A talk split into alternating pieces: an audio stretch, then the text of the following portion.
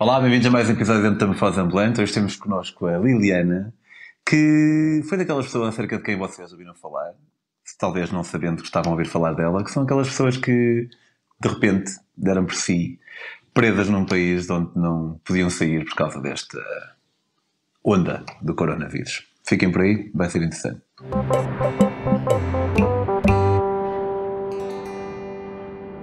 Olá, Liliana, é um prazer ter-te aqui Olá, e ter-te também no nosso, nosso país, que não estava assim muito difícil tu chegares cá. Uh, sabes que pá, toda, eu, nós vimos boas notícias de, de pessoas que estavam retidas, um na Índia, um, um grupo enorme no Peru, havia também aquela malta da Nomar. E um, pá, eu por um lado não acho que é um bocado, talvez seja um bocado feio estar sempre a falar a mesma coisa, mas acho que a tua história é singular e uh, além de tudo é, é, é oportuna para, para o momento em que nós estamos a viver. Um, mas acho que também uh, a própria razão pela qual tu te encontraste nesta situação também uh, é interessante por si só. Um, portanto, uh, conta-nos um bocadinho o que é que estavas a fazer, como é que, como é que foram estes últimos meses e o que é que te levou até ao sítio onde te, acabaste por te encontrar, uh, de onde depois quase que não conseguias sair. Muito bem. Então, eu comecei o ano ah, numa exploração da América do Sul, que ainda não conhecia muito, muito bem, então fui da Patagónia, chilena, estive em Santiago do Chile já com esta crise social toda, desci, entrei pela Patagónia na Argentina e depois subi pelo sul do Brasil e acabei por passar o, o mês de fevereiro, quando este, esta crise toda do Covid surgiu, ah, no Brasil e passei o carnaval no Rio, portanto. Estava no Brasil no? Carnaval, fui entrevistada pela Ivani Flora, Flora Pracic, em 2 milhões de pessoas foi a mim que ela me encontrou, ah, lá no meio de uma, Mas que tal o carnaval favela, É tudo o uh, que se imagina? Ou... Com tudo o que imaginas, com tudo o que eu tinha direito, sim. Ah, Ah, aliás, quem me viu nessa entrevista da Ivani Flora é capaz de perceber que eu estava a usufruir de tudo a que, tudo a que tinha direito. Ah, ela fez uma pergunta qualquer sobre ah, política e eu achei que eu respondi outra coisa. Ah, portanto, isso foi. Foi mês de fevereiro, quando se começou a ouvir falar do Covid, mas pronto, eu estava envolta neste ambiente de viagem em que eu, eu, eu, particularmente já sou uma pessoa que acompanha muito notícias por eh, opção e, e mais num ambiente de festa, realmente ouvi falar de um vírus, mas honestamente ah, era um vírus que havia na China e que tinha chegado à Europa, era, assim, era o que eu sabia do, do vírus e de vez em quando havia-se umas piadas do vírus, havia assim uns, uns memes, estava um bocado a leste isso tudo. Depois daí fui para o México e eu nos últimos anos tenho acompanhado, tenho tido o privilégio de acompanhar um grupo, uma comunidade, na sua peregrinação anual ao seu lugar sagrado. Eles são uma tribo que vive na Serra Madre, no centro do México. São os Huichols. Eles próprios chamam-se eles, eles próprios, eles mesmos, o Iharica. E eu, a primeira vez que fui... Como é que os ah, conheceste? Eu conheci-os numa cerimónia, numa cerimónia de, de peyote, que, que, é, que é a planta sagrada com que eles eh, trabalham. Portanto, eu estava num sítio onde havia cerimónias e estava com uma portuguesa, por acaso, ahm, a Karina, e ela falou-me dessa cerimónia e das pessoas, e eu acabei na cerimónia, fui à cerimónia. E a cerimónia Como dura é que durante toda a cerimónia, noite. mais ou menos? Ah, a cerimónia começa à noite e, hum, e, tem, e eles montam, armam um fogo, armam, acho que é assim que se diz também. Eles dizem que eles dizem armam um fogo, em português, acende-se um fogo. Pronto. Eles acendem um fogo de uma forma ritualística e, e, e as pessoas sentam-se todas ao redor do fogo, todas sentadas, e cada pessoa tem uma vela à frente com, com um pequeno altar ou com alguns objetos. Tem que se definir uma intenção. E entretanto eles começam com os seus cânticos. Durante a noite eles fazem cinco cânticos, os maracamos, que são os xamãs do peiote. Eles fazem cinco cânticos durante a noite e ah, depois do primeiro eles servem medicina a quem quiser tomar. Não é necessário tomar, eles chamam medicina ao peiote. Ah, eles usam uma papa, fazem uma papa e, e aquilo é servido assim em colheradas. E, e pronto, quem quiser tomar, toma, quem não quiser fica só a usufruir da energia da coisa. E a cerimónia processa durante todo, é de- ocorre durante toda a noite e de vez em quando eles vão cantando, fazendo então os seus cantos, os cantos do maracame, e vêm ao círculo limpar as pessoas. E, e pronto. E, e quando eles não estão a fazer tipo isso, as pessoas podem e são convidadas a dirigir-se ao fogo para falarem. Eh, pronto, limpar é tipo a aura, assim. algo assim. Podes dizer outra vez? Eu não, já não ouvi ao bocado e agora. Que- Limpar tipo a aura ou... Sim, sim, fazer uma limpeza com plumas, plumas de aves, com uma, uma, um- um equipamento técnico, científico que eles chamam Mobieri, que é um pauzinho com uma pluma. Uh, e eles vêm ter com as pessoas e com um copal, que é um tipo um incenso. Uh, em quase, é, é transversal a quase todas as tradições, não é? O de fumar a pessoa com algum tipo de tradições indígenas ancestrais, de fumar a pessoa com algum tipo de fumo. Então eles vêm com, com, com o copal, com, tiram brasa e põem aquele, aquela resina que faz fumo e com as plumas um, passam esse, esse, defumam a pessoa de alguma maneira e cantam, cantam ao pé da pessoa. Um, e como é que também se é um sobre o efeito? Um, o, a, a, planta gera insights. Eu sentir, sinto-me, eu pelo menos, não posso falar da minha experiência, mas acho que a maior parte das pessoas sentem-se normais, uh, mas com mais acesso à informação e mais tipo refletivas, com insights. Oh. Portanto, fisicamente normal, mas com acesso a insights e a... Sim, há bocado tinhas um gato assim, da janela também. Desculpa, a minha cadela deve ter visto um gato lá fora. E pronto, e é isso. Então sentimos-nos, a maior parte das pessoas, não é? tanto quanto eu sei, sentem-se normais e em consciência, mas com mais acesso à informação e a insights. e sentes, sentes que uh, tem sim. efetivamente um efeito terapêutico em ti ou nas pessoas normalmente? Ou...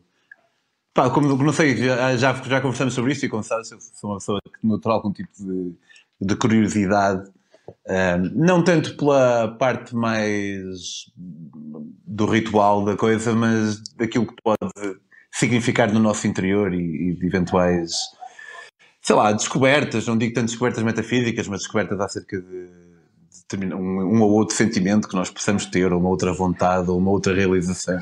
Sentes que tem esse potencial de desenvolvimento Sim. apoiado?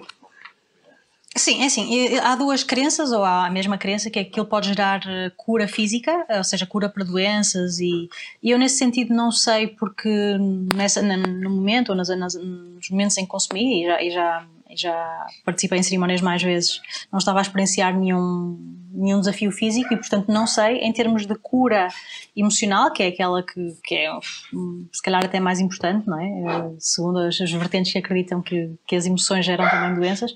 Sim, eu acho que é óbvio, é como terapia, é como ir a um psicólogo, é como ir a um, sei lá, um psiquiatra, é como falar com um amigo, qualquer tipo de informação que nós possamos ter acerca de nós, do nosso comportamento, quando nós somos convidados por nós próprios, ou por uma planta medicinal, o que quer que seja, uh, ou por um amigo, ou por um companheiro, uh, a perceber alguma coisa do nosso comportamento, isso só pode ser curativo. Portanto, acho que ali é, é, é multiplicado por 100, ou por 10, ou, ou, numa noite, ou numa hora, a pessoa ter acesso assim a, a pequenas coisinhas, tipo, ah, eu fiz isto, ah, eu faço aquilo, ah, eu às vezes sou assim, ah, eu acho que é extremamente curativo, não é? Informação uh, cura. Primeiro, não.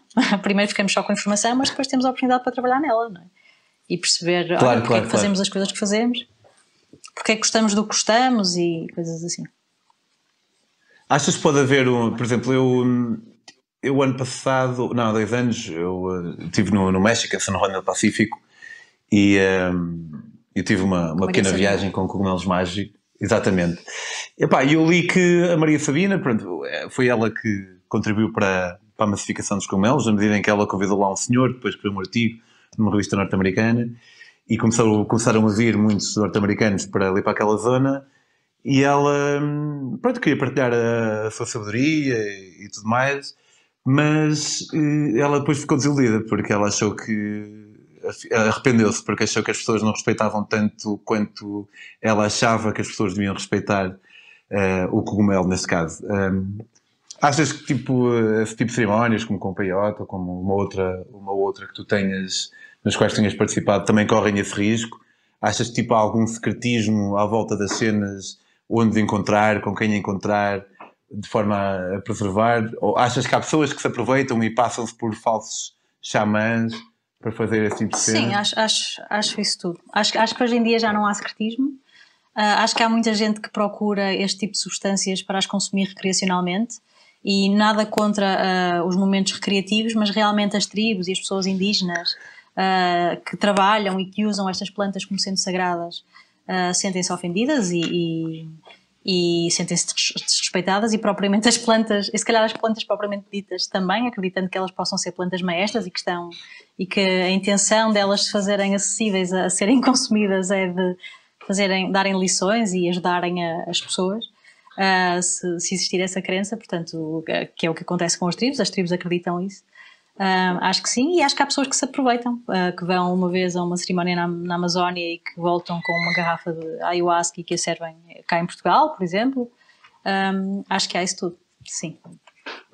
Ok. Uh, então estavas com, a, com... Eu, Sim, eu, eu, participei, participei nessa cerimónia e depois de manhã um, essa tribo, isto já foi há uns anos atrás, hein? e depois de manhã algumas pessoas da tribo por algum motivo convidaram-me, a, eles iam fazer essa peregrinação, convidaram-me a fazer a peregrinação anual com eles. E porquê é que eles começaram a convidar e a abrir e a fazer cerimónias uh, com os estrangeiros? Primeiro há aquela questão do dinheiro, não é? Porque as cerimónias eles aceitam donativos, neste caso. Agora já há cerimónias com preço e tudo, mas aceitavam donativos.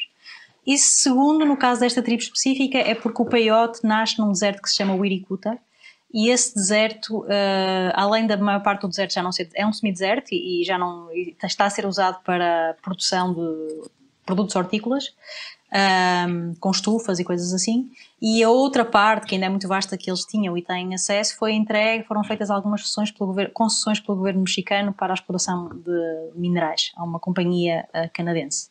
Então, nessa altura, há uns anos atrás, eles decidiram que uma das formas de lutar contra isso era começar a levar pessoas com eles a esse deserto, pessoas ocidentais, com dinheiro e com visibilidade hum, nas redes sociais. Agora, eles não sabiam muito bem quem escolher nem a quem chegar, eles só achavam que tinham que levar brancos e, portanto, qualquer branco que os poderia ajudar.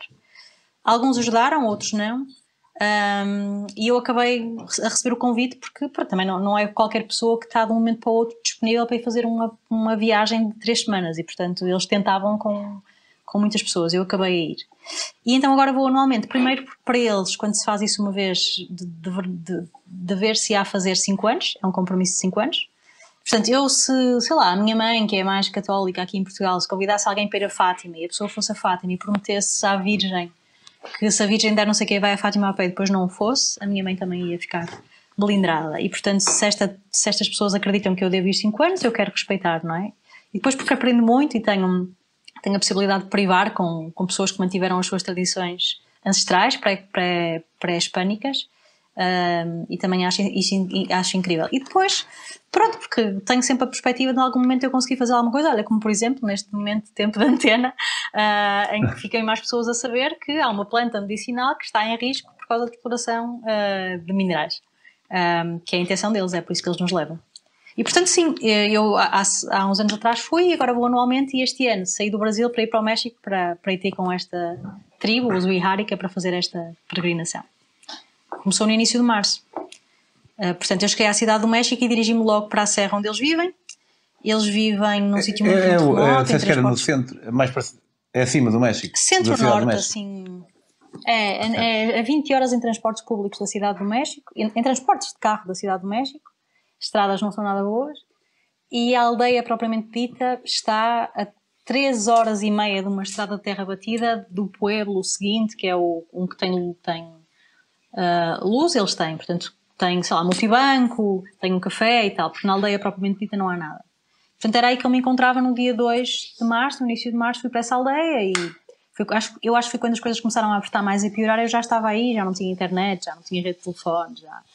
E também, pronto, depois a tal peregrinação que se faz com eles pressupõe uma abstinência de, de contacto com o exterior. Uh, abstinência de redes sociais e de. Pronto, é, um, é tipo um retiro. E, portanto, foi assim que eu me encontrei sem acesso à informação durante as duas primeiras semanas de março. E tu vais e já, já tens lá as mesmas, as mesmas pessoas com quem uh, estiveste dias, nos anos anteriores? Há tipo Sim, ali um, é, é mais ou menos um grupo fechado. Uh, e entre estrangeiros, que eles chamam teoares, que são mais de 20, éramos mais de 20, eles no total são para aí uns 50 ou 60, porque vai quase a aldeia toda, os homens quase todos da aldeia, e nós éramos mais a rondar os 20 e é um grupo já de pessoas chatas, só havia uma pessoa nova que eu não, não conhecia, um espanhol, e, e éramos 20 estrangeiros, sendo que eles consideram os mexicanos mestiços ou brancos também estrangeiros, e éramos uns 7 ou 8 europeus. Uh, uma suíça, okay. uma sueca, um alemão, três checos, um espanhol e eu, portanto não contei, mas acho que há 7 ou 8, não é? Então, estás lá no meio da cena, e, e, e, como é que te chega aos ouvidos que, que, que aquele tal teoria acerca do qual tu ouviste falar é pior do que se pensa? Como é que se inicia todo este processo de. Foi, então aquilo é assim, eles, eles são muito flexíveis, um, eles próprios, um, e, e, o humor, eles utilizam o humor como uma forma de terapia, eles uh, nas, nos seus... A peregrinação consiste em ir de carro, nós, vamos, nós deslocamos em carro, eles vão num autocarro, um school bus americano, e nós temos que ter uns carros organizados e vamos atrás deles, uh, e vamos de carro a determinados locais que são sagrados para eles, onde eles deixam ofrendas. Ofrendas são velas e materiais para, para fazer fogos e, e fazem sacrifícios animais também, animais pequenos, tipo ovelhas e galinhas e coisas assim. Mais ou menos como os maias, pronto, é um, é, é um ritual pré-hispânico mexicano, portanto tinha que haver sangue. E, uh, e é isto, vai-se fazendo, e ficamos a dormir depois naqueles sítios, ao relento, à volta do fogo. Só que pelo, pelo, quando vamos nas estradas entre sítio e sítio, entra, entram mensagens, temos rede de telefone, e naturalmente há pessoas que tinham cartões mexicanos e que pá, se calhar fazem batota e vão vendo uma coisa aqui outra coisa ali.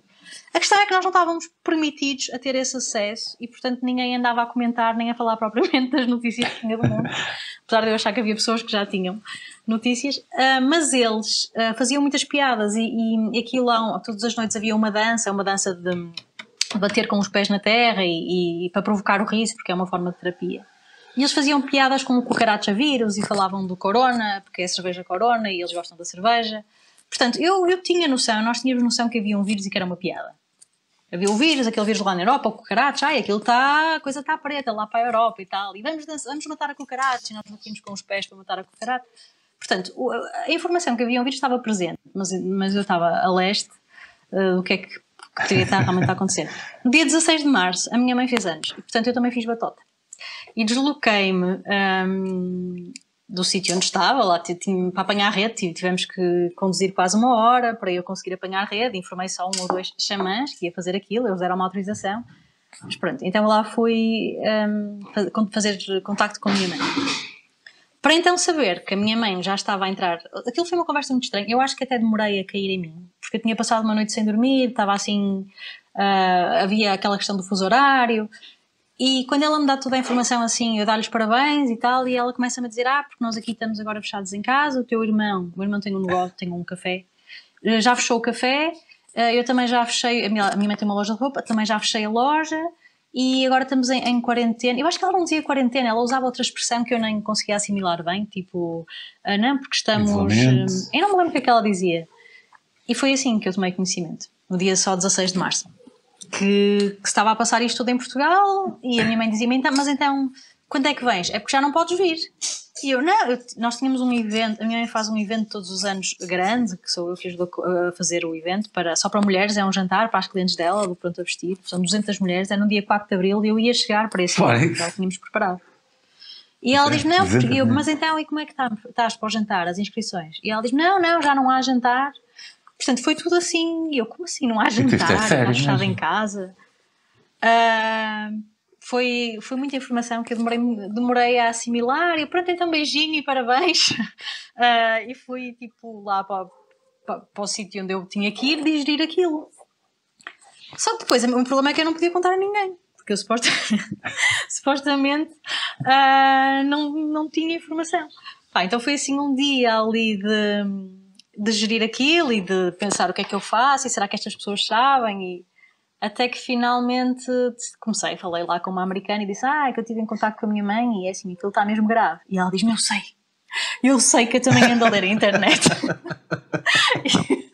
Eu também ando a ler. Eu sei, ela tinha dois filhos adolescentes, era uma senhora já com alguma idade, ela tinha dois filhos adolescentes nos Estados Unidos e ela, eu sei, eles escrevem todos os dias a dizer o que é que está a passar, o que é que está a passar, nós temos que ir embora daqui. Não sei como é que vamos acabar isto sem ofender estas pessoas e nós tínhamos um ritual para fechar, não é? Mas nós temos que ir embora daqui o mais depressa possível. Pronto, e, e, mas até ir embora dali, eu estava mesmo muito longe de qualquer sítio que se possa classificar como sítio. Ainda andei mais uns dias até dia 18 ou 19, quando percebi então que tinha os meus voos cancelados, comecei a tentar contactar a embaixada e percebi que já não, não havia aviação comercial uh, legítima, portanto qualquer voo que eu fosse fazer era via dos Estados Unidos, mas ou via Brasil, mas uh, que sob pena de comprar um voo de 2 ou 3 mil euros e não ia comprar um voo para daí a 10 dias, porque os voos daí a 10 dias podiam ser cancelados e provavelmente seriam e foram. Portanto, tinha que ser um voo para o dia a seguir ou, ou, ou para daí a mais um dia. E, e esses voos custavam 2 ou 3 mil euros. E eu corria o risco de comprar um voo e depois não poder entrar nos Estados Unidos, porque já tinham fechado a fronteira. Portanto, foi depois aí assim uma, uma, um problema. Mas eu queria mesmo vir. Tive informação que tinha uma pessoa da família próxima que estava uh, contagiada com o vírus. Uh, e tive informação que o meu pai tinha tido uma cirurgia de emergência também neste período, uma, uma cirurgia assim um bocado inesperada um problema já, já que, ele, que ele já sabe que tem, mas teve que ter uma intervenção um bocado inesperada. E portanto foi assim. Depois entrei no, na fase do desespero e de correr aos colegas todos da área, de, das viagens e do turismo, que foi que me ajudou, não foi o governo português, uh, para chegar a Portugal.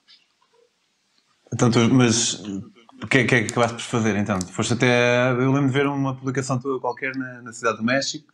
Chegaste em embaixada ou Sim, eu comecei. A questão depois era, eu estava então lá, depois voltamos um telefone fixo e, e, havia uma mercearia que tinha internet e que distribuía que nós tínhamos um bocadinho de sinal. Então os, os sete ou oito estrangeiros mais uh, europeus mais os americanos íamos para lá para tentar contactar as embaixadas, competíamos com o telefone fixo uh, para tentar fazer chamada. Pá, e eu quando comecei a ver o panorama dos suíços, dos alemães a falarem com as embaixadas e eles a dizerem ah não, porque a Suíça por exemplo criou uma app e a, e a, rapariga suíça era, não, porque eu tenho que registrar numa, numa app e na app é que eu escolho o voo que eu quero para voltar. Também já me disseram que eu só vou receber tipo 800 euros por mês agora que, que, que não posso trabalhar como, como massagista. Coitada. E eu, ah, bom. Uh, eu quando. É assim, eu, eu já tive a oportunidade de dizer isto numa, numa outra circunstância. Eu, há um, às vezes há um, há um estigma de, de que eu acho que, que, existe, não é? Que os portugueses se sentem inferiorizados ou inferiores relativamente à, ao, sentiam, relativamente à Europa e a outros países europeus. Eu acho que esse estigma vem de algum, estigma vem de algum lado, não é? Este pequeno sentimento de inferioridade vem de algum lado.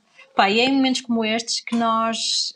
Hum, pá, eu soube que, que eu ia, que não ia ser fácil para mim, não é? Enquanto outros governos estavam a organizar uma série de coisas, eu, quando chegou a minha vez de usar o telefone, eu olhei para aquele telefone e pensei: pá, embaixada atender-me o telefone ou isto a ver informações e, meu dito, meu feito. Pronto. A embaixada do México nunca consegui falar com eles por telefone, apesar de fazer 500. Eu fiz uma, então, uma tal viagem de 20 horas que eu fiz de autocarro a tentar chegar ao, a, para a cidade do México. Eu fiz 500 chamadas para a embaixada de Portugal, nunca me atenderam o telefone.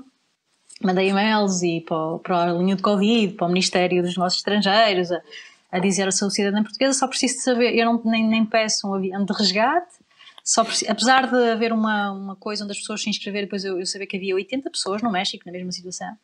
Eh, mas, por favor, indiquem-me qual é a forma de chegar a Portugal. É seguro eu comprar um voo para os Estados Unidos? Posso embarcar? É, vou investir muito dinheiro? Pai, não havia informação. Acabei por ir bater à porta da embaixada, assim, depois de dois dias sem dormir, para ter eh, efetivamente a certeza que não, que, que, a embaixada portuguesa não tinha informação e que não tinha nada previsto. Para... Ainda havia aviação comercial no México, portanto eu tinha que, por minha conta, tomar, pôr as minhas fichas, tipo roleta, num voo qualquer, e acabei por comprar um voo para Madrid. Uh, porque era, eu queria um grupo no Facebook, porque também não havia, várias pessoas nós íamos trocando informação, e eu comprei um voo para Madrid com mais uma pessoa, e viemos para Madrid. Só que a questão era que já não, não compramos o voo, e duas horas depois a Miriam, da Wanderlust, manda-me uma informação a dizer: Ah, não sei se podes voar para Madrid, porque Madrid agora só vai aceitar cidadãos espanhóis ou pessoas que estão tem aquele voo de saída que às vezes acontece-nos para chegar a alguns países, que é tu podes voar se tivesse um voo de saída. E Sim. não havia voos de saída para Portugal, eh, porque não, não, há, não havia voos para Portugal. E eu não sei se consegues entrar em Madrid. Pá, então depois eh, a questão era arranjar um documento que explicasse ao governo espanhol que eu ia viajar por terra a Portugal. Então depois a saga foi essa, foi que, que a embaixada portuguesa no México acabou por passar e foi assim que consegui embarcar para Madrid. Uh, com o documento que, que, explicava isso, que eu, o meu destino final é Madrid, porque eu não consigo chegar a Portugal por ar e, portanto, vamos fazer a deslocação por terra. Uh, foi essa a forma encontrada. Que chegaste a Madrid, apanhaste um autocarro? Ah, não, depois chegamos a Madrid um, e fomos. A Embaixada de, Portugal no, em Espanha, muito ao, ao contrário da Embaixada no México, foram muito celos. Também porque eu encaminhei muitos e-mails e houve um e-mail meu que veio que veio o gabinete do primeiro-ministro encaminhar para toda a gente, uh, que não diziam nada, mas só encaminhavam os meus e-mails e a partir daí, uh, não sei se, eu acho que as coisas mudaram, não, não, não sei muito bem. Eu punha toda a gente, o, o, remetente dos meus e-mails era maior do que o conteúdo. Uh, ia desde okay, a CMTV, desde a CMTV ao gabinete de primeiro-ministros e toda a gente. E a certa okay. altura eu dizia preciso de informação, preciso de informação, agora preciso de um documento porque vou voar para Madrid e esse e-mail foi reencaminhado para várias entidades. Pronto, entretanto, da Embaixada de Madrid ajudaram-me e houve uma senhora que trabalhava lá que nos disse que havia um hotel, nós íamos chegar um, uma, uma determinada hora, meio-dia, e havia um hotel que, que, era mais ou menos económico, que estava aberto se nós queríamos uma reserva, e ela, nós temos que sim. Portanto, chegamos a Madrid e tivemos que ir cada um no seu táxi para um hotel na Gran Via. Chegamos ao hotel na Gran Via e os hóspedes eram eu e o Gonçalo, o rapaz que, que viajou comigo. Uh, éramos os únicos hóspedes lá num quarto andar na Gran Via e havia um recepcionista venezuelano que saía às sete e foi embora. e nós ficamos lá a tentar perceber então agora como é que vamos chegar a Portugal. Entretanto, umas horas mais tarde, chega uma outra portuguesa com uma história também uh, hilariante, ou que seria cómica se não fosse trágica, que era uma mãe de família que se estava a deslocar no seu carro com os filhos para Portugal, supostamente com autorização do governo para irem várias pessoas num carro, porque agora há restrições e só podem número de pessoas. Mas foram paradas pela polícia espanhola e ela foi literalmente arrancada do carro porque tinha um excesso de pessoas no carro. Então ficou só o marido com os filhos menores a caminho de Portugal e ela ficou largada no meio de Espanha e acabou ali naquele hotel também, portanto também sabia zero. Um, e a certa altura lá conseguimos contacto outra vez com a embaixada e a senhora diz-nos: Não, vai haver uns autocarros que nós às vezes ajudamos a organizar e amanhã vai haver um desses autocarros para Portugal, para Lisboa. E nós ficamos muito contentes porque a alternativa era ir até Salamanca depois apanhar um táxi até à fronteira. Havia, havia comboio até Salamanca e depois um táxi até à fronteira. Portanto, no dia a seguir aparece-nos um autocarro, só que éramos nós os três, e vinha uma pessoa dentro do autocarro e o autocarro custava 1800 euros. Que? Portanto, era um, o autocarro custava 1800 euros, era um autocarro fretado, uh, o senhor tinha uma maquininha de multibanco e diz, meus senhores, aqui está. Portanto, são 1800 euros, uh, ou então não saímos. Pá, tínhamos que pagar 4 pessoas 1800 euros. Na, e, e, a senhora, e a senhora que chegou depois diz: Não, eu não pago, que a mim disseram-me que eu não ia ter custos para chegar a Portugal. Uh, pronto, naquele contacto. E a ti não tinham dito nem isso, comigo... nem, o contrário, para O quê? A ti não tinham não dito nem que era grátis, nem que não era, não é? Pá, e nem eu perguntei, honestamente, porque nem, não estava focada nisso. Assim, primeiro, primeiro foram, foram dias sem dormir e, e aquele stress todo, e me contato com a minha família e, pessoa, e as pessoas doentes, e portanto eu estava assim emocionalmente. Claro, claro, muito, claro, claro. Portanto, não foi assim uma coisa que me ocorreu perguntar. Pronto, aquilo acabou comigo uh, no, nas saídas uh, do. Porque ligamos à embaixada, a senhora disse: Ah, mas vão chegar mais portugueses hoje, só se quiserem esperar, ver se as pessoas querem ir para Portugal. Sim, então aquilo acabou comigo na, nas chegadas do aeroporto de Madrid, onde voltamos, a gritar: Portugal! Nas, uh, sério? A sério. E com um papel que dizia Portugal, escrito. Eu às vezes ando à boleia e tenho um marcador sempre na minha mochila. E portanto o marcador das boleias viu para isso, para uma placa que dizia Portugal e, e, pronto. E as pessoas iam chegando, pensavam que era na embaixada. Chegou um voo das Honduras, queria-me matar porque tinham estado não sei quantas horas e não sei quantos dias também. Eu, eu, eu não trabalho, eu não trabalho, eu só quero chegar a Portugal como vocês. não tenho como. sério? Foi assim e, e, pronto, depois finalmente para aí às 8 ou 9 da noite desse dia ou mais, não sei, tarde, largaram-nos no Marquês de Pombal. Foi, Acabaram por dividir então a conta entre, entre quantos? Depois dividimos a conta entre 10, 10 ou 11. Também o autocarro okay. não podia viajar com muita gente porque há aquelas restrições só pode ir uma pessoa por fila. Um, okay. por isso o autocarro também não pode viajar assim com muita gente. Não, éramos mais. Aquilo deu tipo 100 euros a cada um, portanto éramos 18. 18 pessoas, não é? 100 euros a cada um. Ok. Olha, grande epopeia, Liliana. Epá, lamento que, que tenhas tido que passar por isso. Um, não tenho nenhuma desculpa a oferecer em nome de, de uns países funcionarem melhores que outros. É verdade que uns países têm mais dinheiro que outros, mas opá, não, não, só te posso oferecer solidariedade, pelo menos sentimental, porque realmente eh, foi, foi bastante lixado teres passado por isso. Foi. Espero, espero voltar a, a ter-te aqui na metamorfose, mas presencialmente. Mas como eu já te, a primeira vez que eu te convidei já foi há muito tempo e só agora por causa desta desta, deste grande revés é que nos conseguimos encontrar, mas nunca sabe, pode ser que nos consigamos cruzar outra vez, eh, mas desta vez em carne e osso, num estúdio que, que nos permita ter um contacto mais próximo. Obrigado por teres vindo aqui partilhar a história. Diz ao pessoal em casa onde é que pode seguir assim as tuas aventuras e peripécias e até se calhar saber mais sobre uma cena ou outra acerca da qual tu muito saibas nas redes sociais um, ou assim. Sim, nas redes sociais. Eu não tenho nenhum blog, nem. E nas redes sociais sou um bocado bipolar, às vezes muito ativa e depois às vezes desapareço mesmo, mas é porque ando a fazer este tipo de cenas. Um, o Facebook, o meu Facebook, Liliana Ascensão, pessoal, normalíssimo, e o meu Instagram que é uh, LilyGoWith. Um, pronto, é a forma mais fácil de, de estar em contato comigo e de saber mais, mais coisas. E também trabalho como líder de viagens para a da Wanderlust, e portanto também através do site da Wanderlust, também estão lá os meus contactos uh, profissionais enquanto tour líder Wanderlust. Ok, muito fixe. Olha, muito obrigado, Liliana. Quanto a nós em casa, vemos para a semana. Se quiserem apoiar a Metamorfose, podem fazê-lo através do Patreon. 2 dólares por mês. Não custa nada. Podem fazê-lo em patreon.com barra Uma maneira mais indireta de apoiarem a Metamorfose é comprando os meus livros. Temos aqui um sobre uma viagem na América Central, que a Liliana comprou, mas por acaso eu neste momento ainda não, não estou a enviar o livro, portanto ainda não recebeu. Mas quando vocês virem isso, comprem, comprem na mesma e depois chegam mais tarde. Temos um da África e temos um da Ásia, que por acaso este aqui é um em inglês. Um, e, quando, e as minhas próprias aventuras, se vocês quiserem acompanhar, podem fazê-lo em Pedro on the Road. Vemos para a semana. Liliana, vemos para a próxima. Tchau, tchau. Tchau, até, até breve e boa sorte e com metamorfose. Estes e os três próximos episódios serão os últimos a sair no canal do Mundo Beleza. Após alguma deliberação, chegámos à conclusão de que seria melhor a Metamorfose Ambulante ter a sua própria casinha eh, de viagem com outros conteúdos de viagem. Mas calma, não vamos fugir. O que vai acontecer é que a Metamorfose Ambulante vai passar a ser alojada num subcanal dentro do Moleculeza, aqui no YouTube.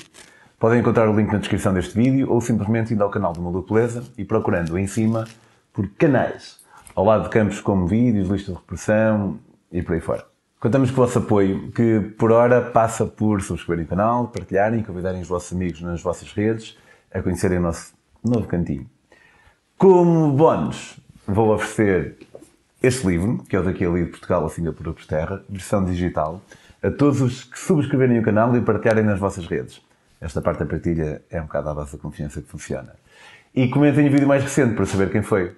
Obrigado pelo vosso apoio, como sempre.